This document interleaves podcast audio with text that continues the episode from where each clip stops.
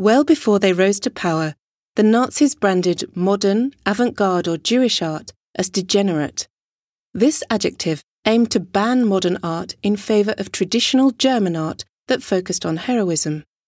The degenerate art label then spread to music, literature, and cinema.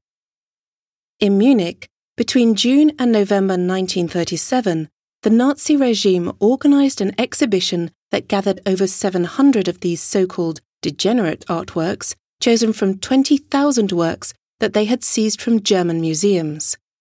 Almost all of the major 20th century artists featured in this exhibition German artists such as Nolde or Kirchner, and foreigners such as Kokoschka, Picasso, and Chagall. In one of his speeches, Hitler described modern art as sick, stigmatizing those artists who, according to him, must suffer from problems with their eyesight. This idea was manifested in the exhibition where every work was presented as a symptom of this sickness that was infecting international art.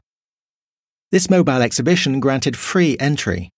The collection was toured around Germany and Austria's big cities and was visited by almost 3 million people. When the exhibition came to an end, many of the works were destroyed. In 1939, a hundred of them were nevertheless sold in Lucerne, Switzerland, the Nazi regime disapproved of this art, but was willing to make a profit from it. Many artists were forced into exile and fled to the United States. They contributed to the spread of modern art.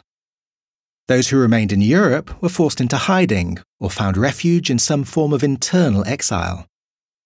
While some painters modified their style and subject in order to avoid raising suspicion, others continued to paint in secret, alongside their official commissions.